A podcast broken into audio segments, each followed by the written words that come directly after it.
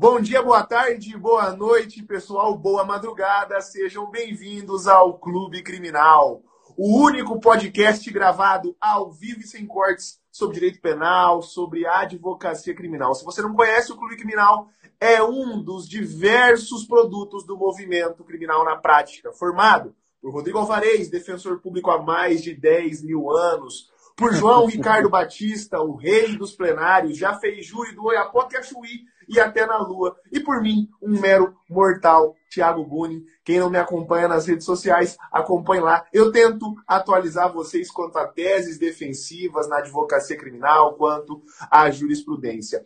Hoje a gente está recebendo aqui no nosso centagésimo, quinquagésimo sexto ou sétimo episódio. São mais de 150 episódios do Clube Criminal disponível, gravados lá no Spotify. Você pode acompanhar a gente sempre ao vivo por aqui tá? Nós estamos segunda e quarta aqui no Instagram, você nos acompanha ao vivo, meio-dia, horário de Brasília. E hoje nós estamos recebendo El de Lobo para tratar de um tema muito interessante, mas antes de passar a palavra para ele dizer qual é esse tema, eu vou deixar para ele contar esse tema para vocês. Eu vou deixar para ele que segunda participou mais ou menos, mais ou menos aqui do nosso clube criminal, porque estava com um probleminha de saúde, mas hoje ele está aqui recuperado 100%. Seja bem-vindo de volta, meu amigo, meu irmão. João Ricardo Batista, tá com você a palavra, meu irmão. Olá, olá, Criminal Lovers! Nós estamos de volta com o Clube Criminal na nossa terceira temporada, temporada 2022. Quero dar muito boas-vindas a você que acompanha a gravação do nosso podcast todos os dias ao vivo. Opa, todos os dias não, agora na temporada da 2022, segunda e quarta-feira. Por que segunda e quarta-feira? Porque tem mais de 150 episódios para você ouvir. Se você já ouviu todos, aí você pode reclamar. Eu quero podcast todo dia. Caso contrário, você tem compromisso marcado comigo, Thiago Buni e Rodrigo Alvarez, todas as segundas e quartas. E hoje a gente tem um convidado mais que especial. O tema de hoje é sensível, é importante para você que é criminalista. A gente vai falar sobre, sobre, sobre, sobre perícia em crimes sexuais, psiquiatria forense em crimes sexuais. Muito importante, esse tema é do seu interesse. E eu quero, sem mais delongas, dar as boas-vindas e saudar o nosso convidado, o Eude Lobo, o perito mais amado da advocacia criminal brasileira. Muito bom dia, meu colega, meu amigo Eude Lobo. Bom dia, boa tarde, boa noite, boa madrugada, então. Caríssimo doutor João Ricardo, muito obrigado pelas boas-vindas. Muito obrigado, doutor Tiago Bunning. Então, sem mais delongas, totalmente à disposição para contribuir com o vosso público do Clube Criminal. Elde. Bom, Elde, o tema de hoje é muito interessante. A gente está aqui, como o João falou, para falar de crimes sexuais, mas principalmente né, sobre as influências, as possibilidades de estudo de trabalho, as estratégias defensivas que podem surgir a partir da análise técnica pericial da psiquiatria forense nos casos de crime sexual. Aqueles crimes lá previstos no Código Penal, a partir do artigo 213, o mais conhecido, estupro, o estupro de vulnerável e etc., que podem sofrer algum tipo de interferência, algum tipo de estratégia defensiva construída a partir da psiquiatria forense. E eu queria começar, Elde, perguntando para você, assim, para que você compartilhasse com a gente, obviamente, né, é, é, que seguindo todos os seus cuidados de preservação de sigilo dos casos trabalhados, mas quais são os casos, quais são as situações que normalmente te procuram envolvendo esse tipo de delito, esse tipo de crime sexual, tá? Primeiro conta pra gente, depois eu quero saber outras coisas, como qual que é a abordagem que você faz nesses casos, como que o advogado pode perceber que aquele caso é ou não um caso que pode ter alguma interferência da psiquiatria forense. Mas assim, me diz assim, nos casos que você já atuou até hoje, quando que normalmente te procuram, para o que que normalmente te procuram, quando que você percebe que é um caso possível de atuação de psiquiatria forense envolvendo delito sexual? Doutor Tiago Bani, a nossa atuação ela é essencialmente e focada é na advocacia, no auxílio à advocacia com finalidade é, defensiva. Portanto, quando os advogados e advogadas nos procuram querendo saber como que nós podemos contribuir, nós temos duas possibilidades apenas de contribuição. Uma delas é nós avaliarmos de maneira direta, ou seja, falando com o acusado, falando com o réu, falando com essa pessoa que está sendo imputada a ela a autoria de crime sexual, avaliando de maneira direta, para ver se essa pessoa, primeiro, se a tese é negativa de autoria. Se a tese é negativa de autoria, e de fato não há, não existem nenhuma prova por imagem, por depoimentos, por testemunha, nós vamos aplicar algumas testagens nessa pessoa, nesse dito réu, para ver se ele tem um perfil sem características de quem comete crime sexual. Então, se é negativo de autoria, baseado no princípio da confiança do nosso cliente, não tendo absolutamente nenhuma prova, vamos avaliar o perfil. E daí nós excluímos algumas doenças e algumas questões de personalidades, e se essas estiverem exclusas, nós produzimos um parecer para que o advogado e advogada possam usar de maneira imediata. Agora, doutor Tiago, quando existe provas que, de fato, a pessoa cometeu um crime contra a dignidade sexual, o que nós, enquanto psiquiatras forenses auxiliados por psicólogos jurídicos, vamos avaliar é se aquela pessoa tem alguma doença mental que o torna incapaz ou o tornou temporariamente incapaz de entender ou de controlar-se diante do, do, crime sexual.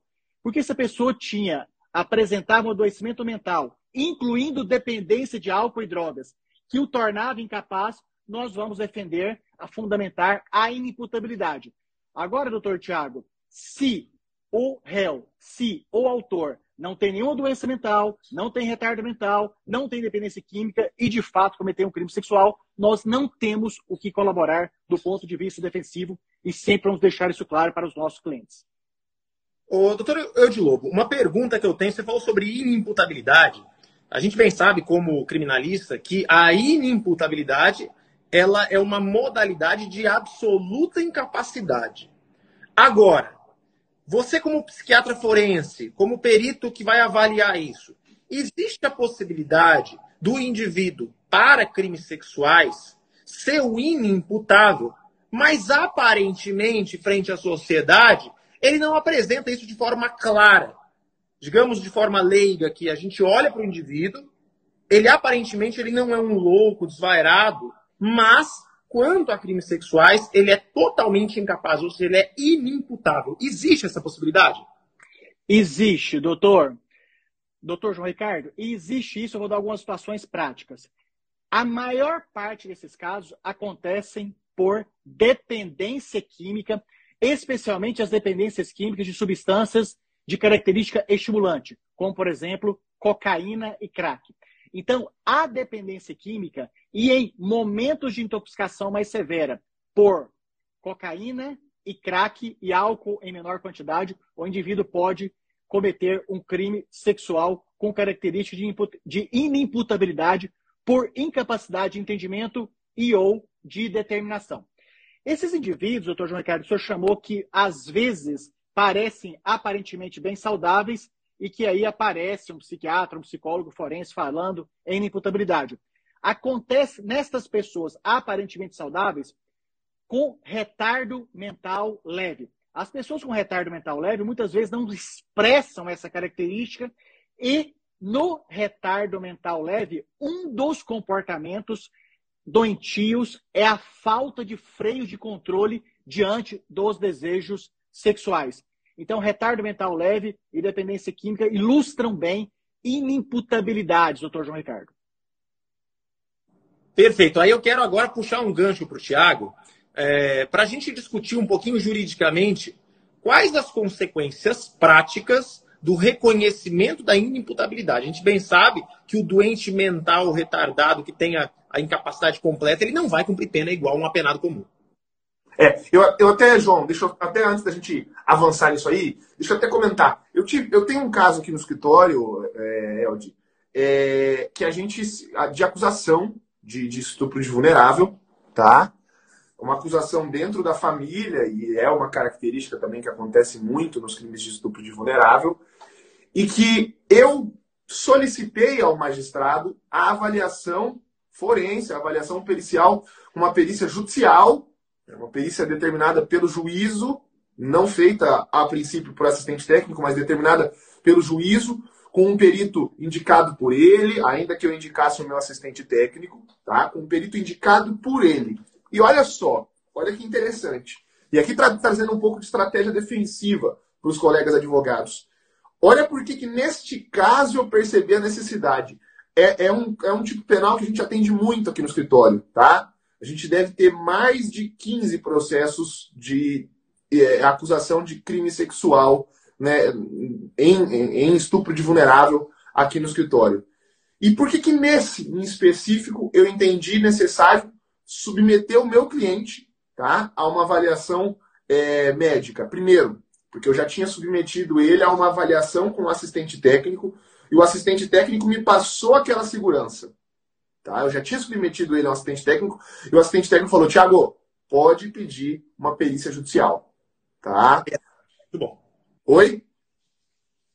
A sacada, muito boa, né? Tomar Óbvio. para não, não expor o cliente a risco, vai que joga na, na perícia judicial, resultado inesperado e contrário aos seus interesses como defesa, né? Me precavi, foi algo que partiu do meu próprio cliente, João. E, e, isso foi algo muito interessante, né? Eu, como advogado criminalista, não me importo se o meu cliente praticou ou não praticou os fatos. É uma pergunta que eu dificilmente faço. Só faço quando eu percebo que a história não está bem contada para mim e aí eu preciso que a pessoa de fato me conte a realidade para eu poder saber os melhores contornos defensivos a ser dado naquele caso. Mas nesse caso, foi o, o cliente que sugeriu fazer isso para mim, o, o, João. E na hora que ele sugeriu isso para mim, aquilo me espantou. Porque eu falei, será que eu, Thiago, teria coragem de ser submetido a um teste desse? Né? Porque eu não sei como é que é feita essa avaliação. E eu não tenho nenhum, nenhum desejo né, é, é, é, sexual por pessoas mais novas, mas e se numa avaliação constata isso que eu nunca percebi, isso que eu nunca senti, mas pela forma de avaliar, isso constata. Né? Isso é constatado, isso é identificado. Então eu fui me informar na época, né? faz tempo já isso. Esse caso é, já teve, inclusive, absolvição transitada em julgado, esse processo. E aí, na época, eu fui me consultar com, com, com um psiquiatra aqui na cidade que fazia esse tipo de avaliação. É, ele fez a primeira ah. avaliação do meu cliente e aí eu com essa segurança, fala, João. A partir de agora você pode exercer o seu direito constitucional de se manter em silêncio, ok? Não, não, não, não. Eu fui me consultar com um psiquiatra para ver quem, faz, quem ia fazer a avaliação dele. Brincadeira. Eu, eu fui entender, João, quem ia fazer a avaliação do cliente. Eu fui conhecer a pessoa. E aí, um, disse ao psiquiatra que eu somente né, sugeriria ao magistrado essa avaliação com um psiquiatra né, nomeado pelo juízo se eu tivesse a segurança de que pudesse fazer essa avaliação e que não é, é, é, é teria nenhuma implicação ao meu cliente. Bom, foi feita a avaliação, o psiquiatra me passou a segurança e aí eu falei para o juiz, falei, juiz, neste caso, você precisa avaliar o cliente, porque olha o problema, a, a, criança tinha sido submetida, olha que loucura, Elde. A criança tinha sido submetida a mais de, a mais de seis psicólogos diferentes. Seis psicólogos diferentes avaliaram a criança. Ela foi submetida a mais de 20 entrevistas ao total. Né? A gente tem uma lei hoje em dia, que é a lei do depoimento especial ou do depoimento sem dano, né? que inclusive prevê que a criança passe por um único atendimento, né? Passe por um único atendimento, por uma única oitiva, não somente para evitar processos de revitimização, mas também, né, para evitar a criação de falsas memórias naquela criança, né? E essa criança foi submetida a mais de 10, é, a mais de 6 psicólogos diferentes e a mais de 20 atendimentos diferentes. Enquanto nos primeiros ela não falava nada, nos últimos foi justamente nos últimos que saíram. E, e quando sai a, a, a, a, verbalização de um possível abuso, sai justamente, Elde, eu queria ouvir você sobre isso também, numa entrevista feita com um assistente social. Numa entrevista feita com um assistente social. Depois nós vamos chegar nisso, eu vou querer falar isso com você. Né? É, por conta disso, pessoal, olha aí como eu enxerguei no caso. Por conta disso, eu falei, magistrado, nesse caso você vai ter que avaliar o meu cliente. Por quê? Porque o que foi feito com essa criança, não dá para a gente acreditar né, na veracidade da última declaração que ela prestou justamente para um assistente social em detrimento a todas as outras. E esse caso, isso teve um efeito sobre a falsa memória. Porque depois essa, cliente, essa criança foi ouvida em juízo, num depoimento pessoal, e no depoimento pessoal em juízo, essa criança, criança repetiu aquilo que havia dito na última oitiva por um assistente social. Com, com, com vícios na repetição, obviamente, né? vícios em pontos nevrálgicos, tá? É, o que também induzia a gente a imaginar que aquilo era uma falsa memória e que a cada momento que ela lembrava, lembrava de uma forma diferente, né? É, e aí a gente pediu para submeter o cliente. Olha que interessante, o juiz não entendeu que a avaliação seria necessária. O juiz falou, olha, não entendo que essa avaliação é necessária, não entendo que o resultado dela pode ser crucial, e ele, inclusive, emitiu um juízo de valor, Aelde, que aí eu queria também te ouvir sobre isso, anota aí. Ele falou: a pessoa pode não ser identificada como um abusador, em algum momento da vida manifestar é, algum comportamento nesse sentido. Tá? Queria te ouvir depois se isso é possível ou não. Mas fato é, o juiz não quis fazer o exame tá? no meu cliente. E aí, como eu já tinha feito um, um, uma entrevista prévia com um assistente técnico, eu juntei aquele laudo pericial particular de um assistente técnico e o juiz acabou na sentença valorando. Não digo que essa foi a prova principal daquele processo, mas ela se somou né, na balança das provas, as provas da acusação e as provas da defesa. Essa prova também teve peso né, aqui na balança das provas de defesa. Beleza? Bom, queria te ouvir sobre um monte de coisa que eu contei aqui nesse caso, Elde, mas acho que a primeira e a mais interessante é essa. De fato, isso é verdade, né? É possível que alguma pessoa que seja avaliada como cara, com características de, é, abusa, de abusador, né? Nunca venha a abusar de alguém, ou uma pessoa, ao contrário, que seja avaliada que, como não tenha né, característica de uma pessoa que tenha interesse por pessoas do mesmo sexo, por pessoas mais jovens, ou tenha algum fetiche sexual diferente, nunca venha a manifestar essa situação. É possível que isso aconteça? É possível, aspas, que o exame erre muito na mão na avaliação? Doutor Tiago Bani, então o que acontece? Primeiro, o, é, é aquela máxima da medicina, né? E também do direito, cada caso é um caso, então vamos fazer aqui algumas respostas genéricas. A testagem, ela pode sim ter resultados tanto falsos positivos como falsos negativos. Ou seja, as testagens em psiquiatria e em psicologia, elas não têm aquela assertividade, por exemplo, da infectologia. Se eu estou em dúvida que uma pessoa tem ou não sífilis, tem ou não HIV, tem ou não alguma doença infectológica, o exame me revela de maneira objetiva. Ou tem ou não tem. Na psiquiatria e na psicologia, nós temos as nossas avaliações, elas têm um nível de limitação de acurácia. O exame praticado com dito padrão ouro para verificar a personalidade dos acusados, dos réus, chama o teste das pranchas de rocha ou teste do mata-borrão, que são algumas manchas negras em que o psicólogo avaliador oferece para a pessoa e a partir dali faz uma avaliação da personalidade, dos controles comportamentais, do risco de cometer crimes de maneira geral e não só crimes sexuais. Então a primeira resposta é, doutor Tiago Bani, os nossos exames têm um risco sim de é, falsos positivos, falsos negativos e o padrão ouro para os acusados réus, verificação desse risco de crime sexual é o teste de rocha. Existem outros, mas esse é o mais celebrado, recomendado e usado. Em relação ao juiz. Elde, ter... Elde, Elde, só uma pequena interrupção. Esse teste que você falou, é, desculpa, você pode repetir o nome dele? Teste de. Das pranchas de rocha. De rocha. É, é, é também conhecido como teste de rocha? É, seria esse aqui, Isso. ó. Deixa só. Isso, esse dos borrões. Exatamente, doutor Tiago. Estou, estou vendo que o senhor está estudando bastante a nossa área, o senhor sempre gostou muito. Exatamente essa testagem. Legal.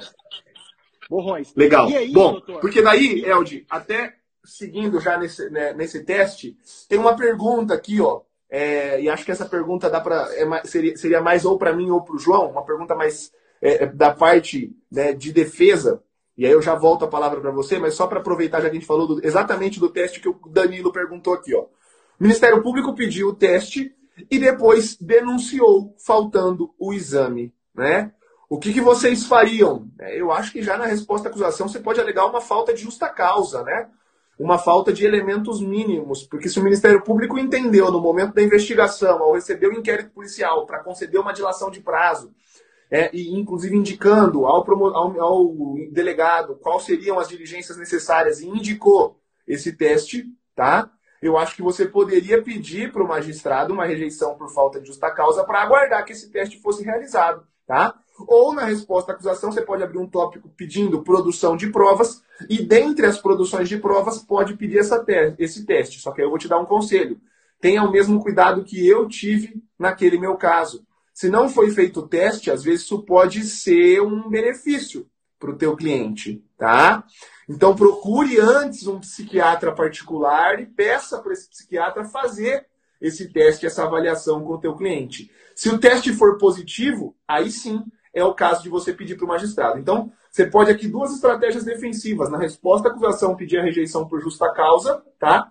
E pedir num tópico de produção de provas, desde que você tenha certeza que esse teste vai ser favorável ao teu cliente, para que o magistrado, antes da audiência de instrução, antes do início da instrução, para que o magistrado submeta seu cliente a esse teste, já que foi um pedido do próprio Ministério Público na fase de investigação. Beleza? Bom, Elton. Já, já que a gente está falando de falar, João. Só dar um pequeno pitaco aqui, uma dica estratégica para o pessoal. Até antes da Lei 13.964, a gente não tinha a previsão legal de assistente técnico na fase investigativa. A partir do advento da lei, do pacote anticrime, da lei anticrime, a gente teve, é, salvo o melhor juízo, estou aqui buscando de cabeça, é 3B16, tá? Dá uma conferida aí, por favor, Thiago. Se tiver aí, é, artigo 3B16, são as competências do juiz de garantia. Isso aqui ainda está temporariamente suspenso, mas vai entrar em vigor, tá certo?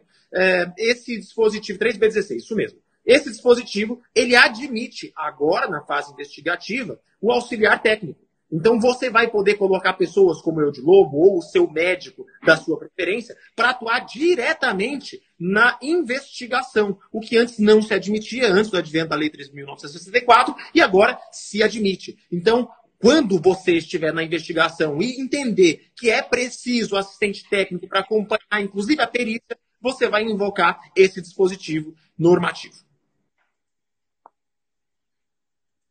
Perfeito.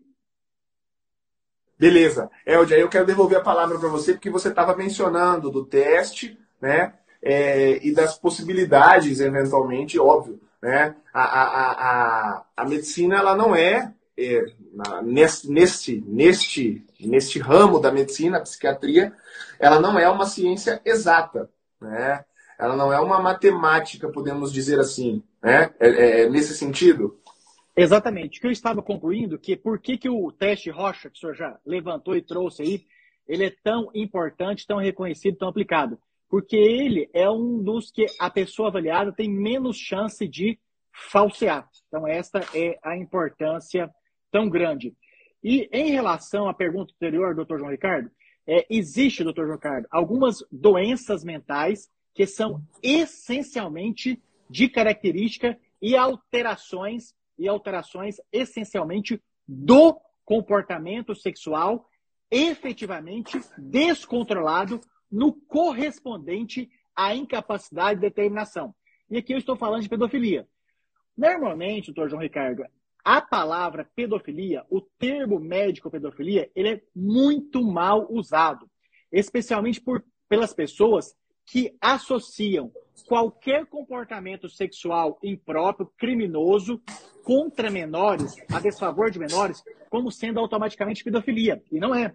A pedofilia é um tipo de vivência doentia em que a pessoa tem efetivamente alterações comportamentais por alterações cerebrais que ela é efetivamente incapaz de controlar o impulso sexual contra menores e que tem os desejos sexuais, as intenções sexuais, usando a palavra e pegando carona do é, Tiago, os fetiches exclusivamente dirigido a menores. Perfeito. E aí, com esse gancho, doutor Eldi Lobo, eu não canso de repetir isso. Muitos criminalistas entendem de forma equivocada os conceitos básicos com relação à inimputabilidade e semi-imputabilidade. Quando a gente vai ler o que traz a literalidade da lei, seja nos dois artigos da inimputabilidade ou da semi-imputabilidade, ambos trazem a palavra inteiramente. E eu não canso de repetir isso porque isso salva processos. A inimputabilidade é a incapacidade completa de entender a ilicitude do fato ou de se comportar conforme o entendimento legal. Então a lei traz inteiramente incapaz de entender a ilicitude e ou de se comportar conforme esse entendimento. Então tem pessoas que são inteiramente capazes de entender a ilicitude do fato. Mas eles não são inteiramente capazes, ou seja, eles são inteiramente incapazes de se comportar conforme o entendimento legal. Então não basta só o indivíduo entender a ilicitude. Ele precisa não conseguir se comportar. Você vê que são duas partes. Isso para considerá-lo totalmente incapaz. Agora, quando a gente fala de semi-imputabilidade, o pessoal entende que é o meio louco. Vulgarmente falando, é o meio doido. Aquele que é metade. E não é isso que a lei fala. A lei fala que o indivíduo que não é inteiramente, de novo a palavra inteiramente, se ele não for inteiramente capaz de entender isso do fato ou se comportar conforme o entendimento legal, ele passa a ser, ser semi-imputável. E aí eu te pergunto, vamos trazer aqui para o linguajar é, prático. O indivíduo que é 90% capaz de entender isso do fato e 100% capaz de se determinar, ele é um semi-imputável. Se ele tiver qualquer diminuição na capacidade de entendimento da ilicitude ou qualquer diminuição na capacidade de autogerenciamento, ele é um semi-imputável. E o pessoal não percebe isso. Ele acha que é só o meio, metade. Metade incapaz de entender isso tudo fato. Metade incapaz de se determinar. Se o indivíduo tiver qualquer diminuição, se ele não for inteiramente capaz de entender a licitude e de ter autodeterminação, autogerenciamento, ele também é um semi-imputável. Então, às vezes, a perícia reconhece exatamente isso. O indivíduo tem a capacidade de entender, ele sabe exatamente o que é ilícito que ele está fazendo, mas ele não tem a inteira capacidade de autodeterminação. Aí ele passa a ser um semi-imputável. Ou o contrário, se ele entende completamente o que é ilícito, mas ele não consegue, ele é inteiramente incapaz de se autogerenciar, ele é um inimputável. Isso é conceito básico da, da, da, da legalidade, do, da literalidade do que prevê a inimputabilidade e a semi-imputabilidade. Feito esse gancho, aí eu quero passar para o doutor Eudes Lobo para a gente falar um pouquinho sobre como funciona. Desculpa, diga, Tiago. Deixa eu só falar uma, falar uma, falar uma situação antes e perguntar para o Elde o quanto ele acha isso importante, porque nesse meu caso eu fiz isso também, tá? Nesse caso que eu contei para vocês, que a gente submeteu o cliente, né, a um exame pericial com um assistente técnico que foi nomeado porque o juiz não deferiu, né, a perícia judicial naquele caso, né? E aí eu achei muito importante, João, e acho isso que levou pontos de convencimento ao magistrado, é, isso que fez o juiz, na hora da sentença, valorar né, também o laudo pericial, mas foi o fato de eu, depois de ter juntado esse laudo pericial, pedir, e o magistrado deferiu, a oitiva desse assistente técnico. E aí eu quero te dar uma dica de uma estratégia de defesa, tá? Ah, Tiago, mas você não colocou no rol de testemunhas o assistente técnico. Como que você agora vai ouvir o assistente técnico? Gente, assistente técnico não é testemunha, tá? Olha só. O artigo 159, parágrafo 5 do CPP, fala lá no inciso 1 que durante o curso do processo judicial, então olha só, não é na resposta à acusação, é durante o curso do processo, é exatamente durante o processo que você pode requerer a oitiva de peritos para esclarecerem a prova, tá? Então, Thiago, olha essa sacada. Vai, João, vai, João, vai. Deixa eu falar pessoal aqui. A gente tem quase 200 pessoas assistindo. Galera, essa sacada que o Thiago te disse aqui, ó, vai salvar seu processo. Acorda pra vida, pelo amor de Deus. Clube criminal é aula, meu filho, tá? Aprendeu isso que o, que o Thiago falou? Anota na sua agenda e anota outra coisa. Anota o perfil do Eu de Lobo, já segue ele, porque vez ou outra você vai precisar de perito criminal. Anota. Então você já sabe quando a rolar, ou seja, a qualquer momento do processo, não precisa ser exatamente, necessariamente, na resposta à acusação, e você já sabe quem chamar, que é o Eu de Lobo. Repete o artigo, por favor, Tiago, e, e, passa a bola para o Eude. Vamos lá, vamos lá. É o 159, parágrafo 5 inciso 1 tá? Mas aí eu vou te dar uma outra dica. Vou te dar uma outra dica. Em alguns casos aqui no escritório, quando a gente já percebe que pode ser possível um assistente técnico, e não estou só falando de um assistente técnico para psiquiatria forense, tá? Pode ser outros tipos de assistente técnico. É, eu tenho caso aqui no escritório de crimes licitatórios é, que alegam superfaturamento da obra pública. Eventualmente, eu posso precisar de um perito é, engenheiro, né? Posso precisar de um perito em engenharia para avaliar aquela obra pública e determinar se houve superfaturamento ou não. Ainda que eu não tenha já um assistente técnico contratado, com um serviço prestado, na resposta à acusação eu posso colocar lá que eu vou indicar um assistente técnico no curso do processo e já estou, desde logo, requerendo a oitiva dele. Então eu coloco lá no rol de testemunhas. Assistente técnico. Isso mesmo. A, dessa forma. Assistente técnico, vírgula. A ser é, nomeado no curso da instrução processual. Eu já coloquei ele lá para falar para o juiz que eu vou ouvir, mas sabendo que não conta no rol de testemunhas. Tem até uma decisão do STJ do ministro Sebastião Reis, tá, que autorizou a oitiva para além do rol das testemunhas permitidas no plenário, que são cinco, né, para permitir a oitiva de um assistente técnico, reconhecendo que os assistentes técnicos, tá, não são contados no rol de testemunhas, tá? Então você pode sim juntar a perícia e ouvir. E aí é muito importante, eu quero ouvir o Elde rapidamente sobre isso, né? Quanto ele acha importante isso? Porque é uma dificuldade que a gente tem, nós advogados, e sempre que eu sinto que eu tenho dificuldade, eu penso, poxa, se eu tenho dificuldade, o juiz também vai ter dificuldade. Porque o juiz também é formado em direito, como eu. Entende de leis, mas não entende necessariamente da medicina. Né? Então, o quanto você acha importante, Eldi, a gente ouvir o perito, ouvir o expert, o assistente técnico, o perito judicial na audiência, para que ele traduza muitas vezes e, e, torne mais fácil a compreensão das partes, dos sujeitos do processo, aquilo que está no laudo pericial. Quanto isso é importante para você, quanto isso é, é, é, revelador num processo judicial. Doutor Tiago Bani, isto é muito importante desde que tenha, feito, tenha sido realizado um estudo preliminar exaustivo para saber se a tese defensiva na qual possa ter a contribuição técnica atende ao interesse do cliente de maneira sustentável. De modo que, se for confrontado numa perícia oficial, se for confrontado com um assistente ou uma assistente técnica do Ministério Público, vão ter recursos de defensibilidade que se sustentem ao longo do tempo. Então, doutor Tiago, é a mais absoluta concordância se é viável, sustentável e especialmente fazer com o assistente técnico, com o assistente ou assistente técnica, é um exercício daquela brincadeira de advogado diabo, ou seja, e se o Ministério Público e se o juiz perguntar essas questões aqui que possam ser pontos de fragilidade. Então é importantíssimo, desde que as fragilidades sejam muito melhores do que os fatores favoráveis à defesa. Com certeza. Né? Tiago, é. um ponto que, que, pelo menos, eu tenho achado muito importante nos meus processos, que é a manifestação do advogado em perícia, tá? Geralmente, abre-se quesitação para advogado. E quando não abre, o advogado tem que requerer. E quantas e quantas vezes eu vejo advogado, por si só, descobrindo da sua própria cabeça no Google quais seriam os pontos a se quesitar. o que, que a defesa vai apresentar de quesitos para perícia? E eu quero te dizer, advogado, que você pode muito bem estar assessorado por um perito sem ter o perito habilitado no processo.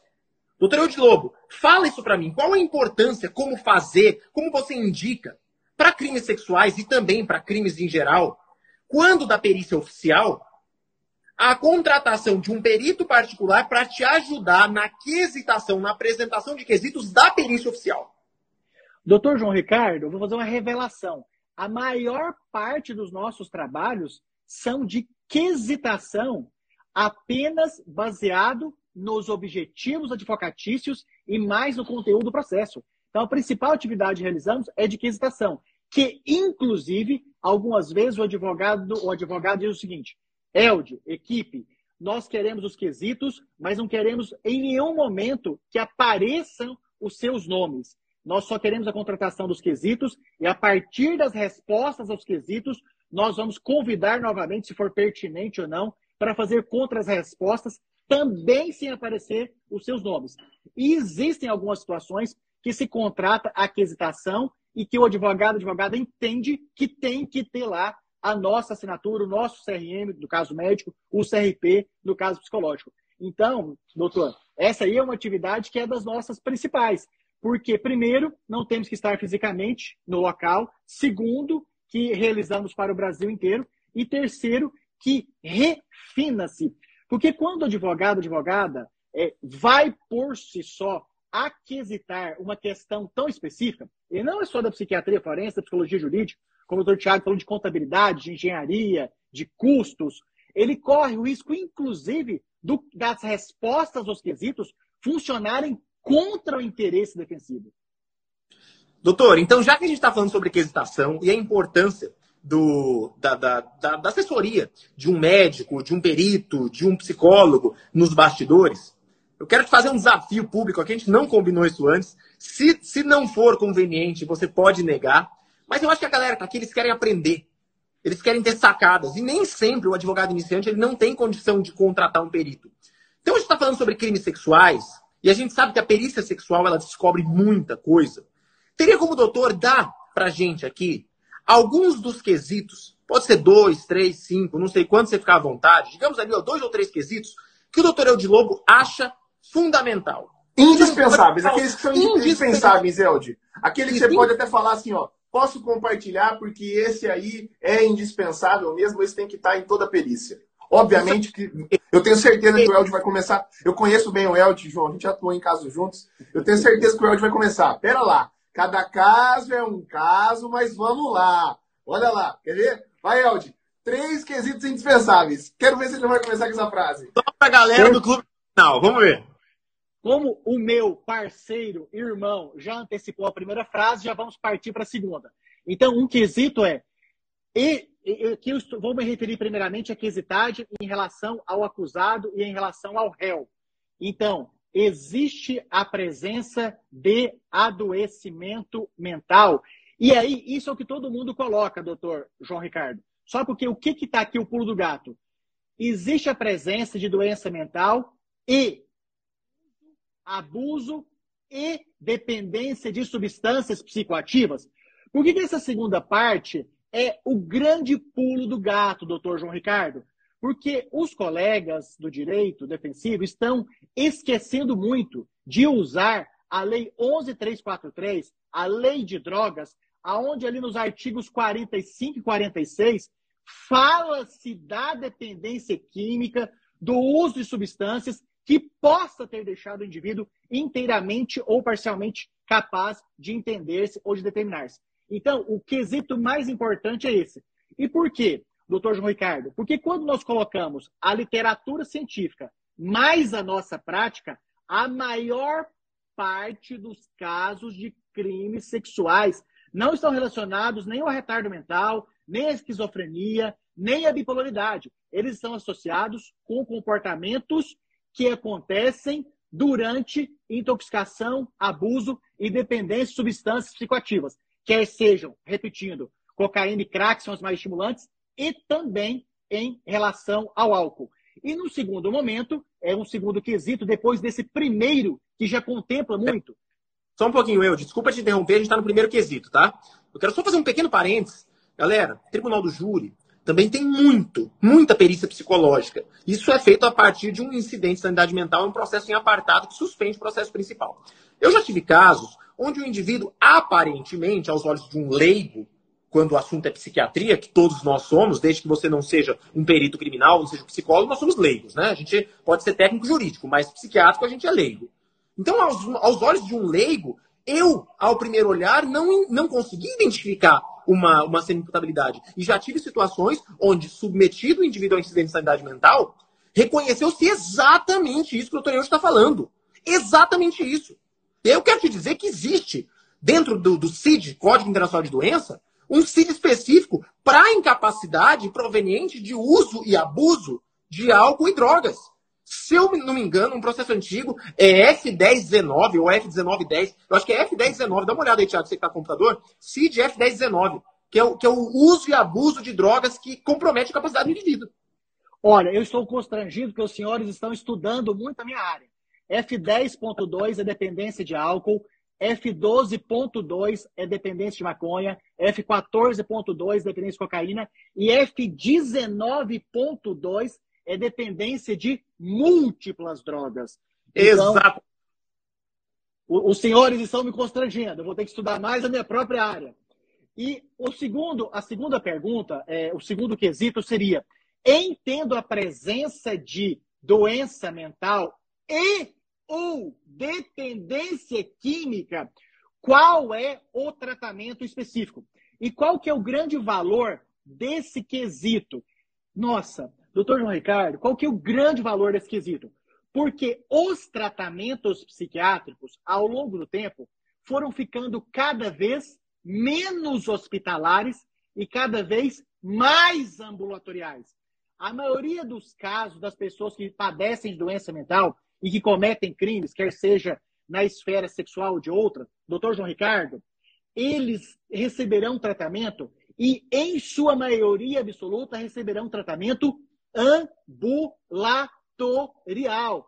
Que nós podemos fazer uma pesquisa, doutor João Ricardo, que a maioria dos colegas estão do direito estão muito preocupados de defenderem a inimputabilidade e os seus clientes irem para o cumprimento de pena eterna. Só que a Lei 10.216, essa é uma lei que não só concurseiros, todo mundo deve conhecer. A Lei 10.216 é a lei que regula a internação e tratamento psiquiátrico no Brasil. E os tratamentos devem ser, serem essencialmente ambulatoriais, ou seja, sem serem hospital de custódia e tratamento psiquiátrico.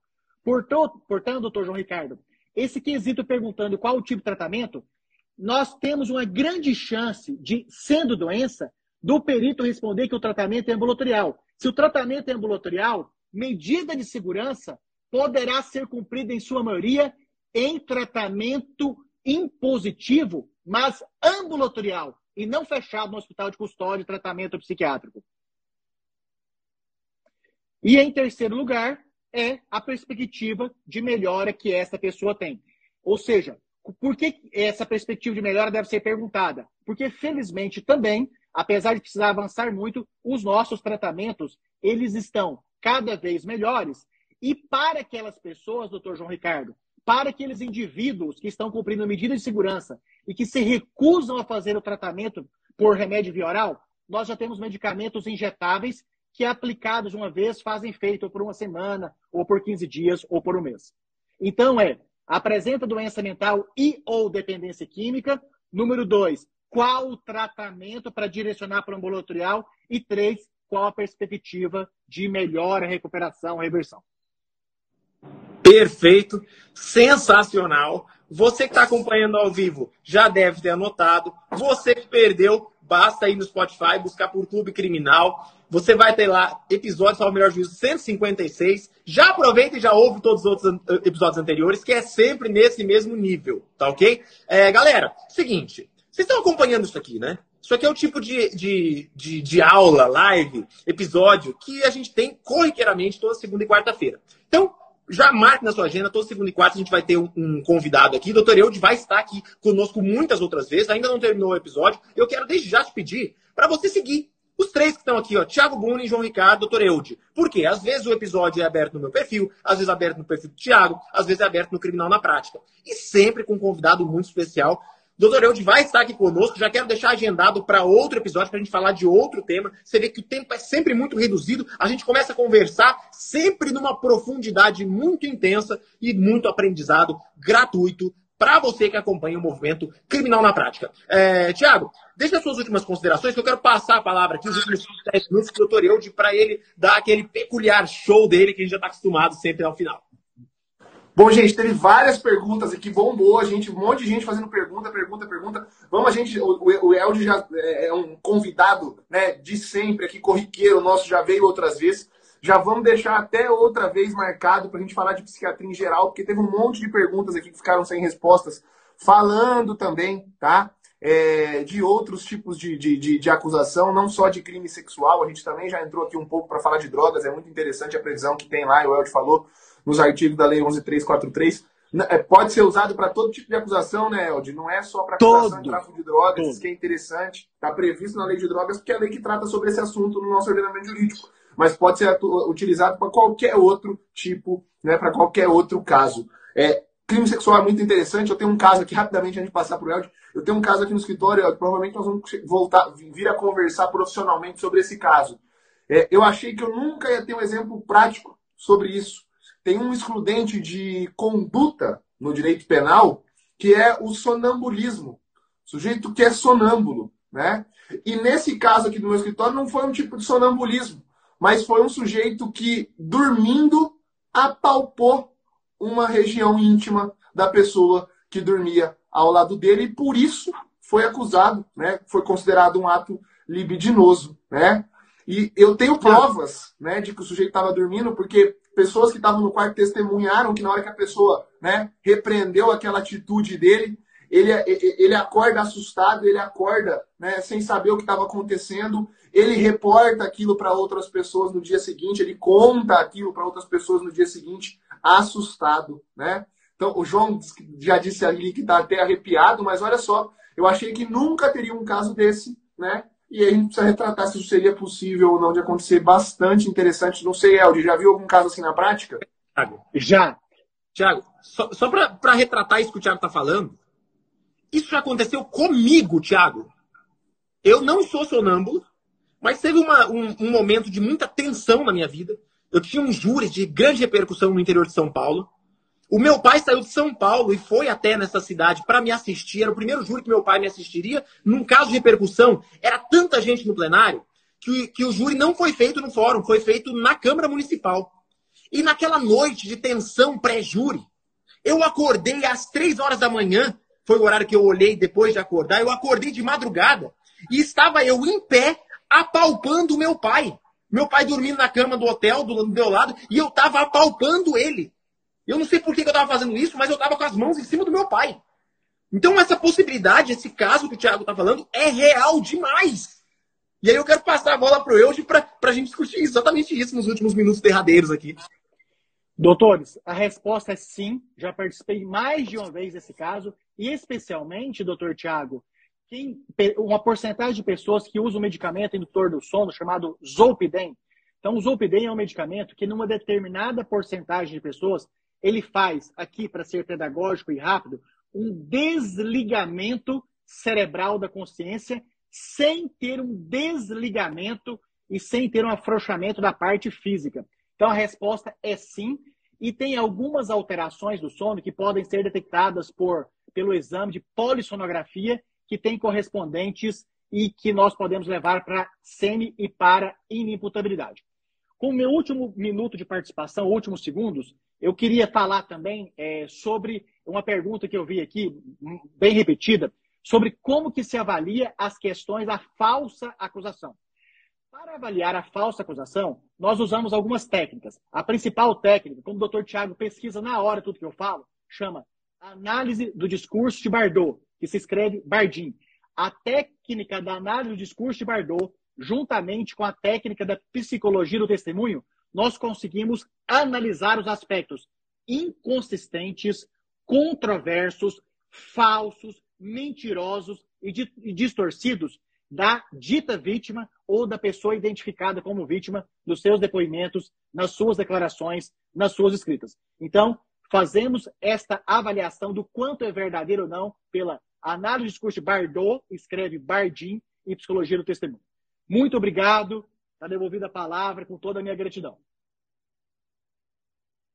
Bom, eu só tenho a agradecer, Eldi, por mais uma presença sua aqui, foi fantástico, sempre enriquecedora. Né? A gente chegou aqui a praticamente 200 pessoas online acompanhando a gente, várias passaram por aqui, muito tema interessante. Lembrando a vocês, né, o Clube Criminal estará presente aí na sua vida durante o ano de 2022, toda segunda e quarta-feira, sempre ao meio-dia, duas vezes por semana. Uma vez a gente recebe um convidado e no outro dia a gente faz aquela live de perguntas e respostas geral para vocês. Se você não acompanhou nossos episódios gravados, você pode pegar lá no Spotify ou no YouTube e acompanhar durante a sua caminhada, durante o teu momento de lazer, para você rever os nossos episódios com vários convidados especiais, assim como o Elde, e também com muitos temas interessantes sobre direito penal, processo penal e advocacia criminal. Quero agradecer você que ficou presente aqui com a gente hoje. Já passo a palavra, João. O encerramento é seu hoje, meu amigo. Valeu, Elde. Valeu, João. Muito obrigado. Como vocês muito bem sabem, eu de Lobo, na nossa live, no nosso podcast, é sempre sinal de show quando o assunto é perícia criminal. Quero agradecer a esse gigante que vem sempre aqui e encanta a todos. Convocar, isso aqui não é um pedido, tá? Uma convocação para que você Siga Doutor Eu de Lobo, já segue o Thiago, já me segue se você não me acompanha. E você tem encontro marcado todas as segundas, todas as quartas-feiras, no podcast mais amado da advocacia criminal brasileira. Muito obrigado pela sua presença. Você que acompanhar os outros mais de 150 episódios, só no Spotify e buscar por Clube Criminal. Forte abraço a todos, muito obrigado e até a próxima segunda-feira. Obrigado, doutor, doutor Eu de Lobo. Gratidão, gratidão.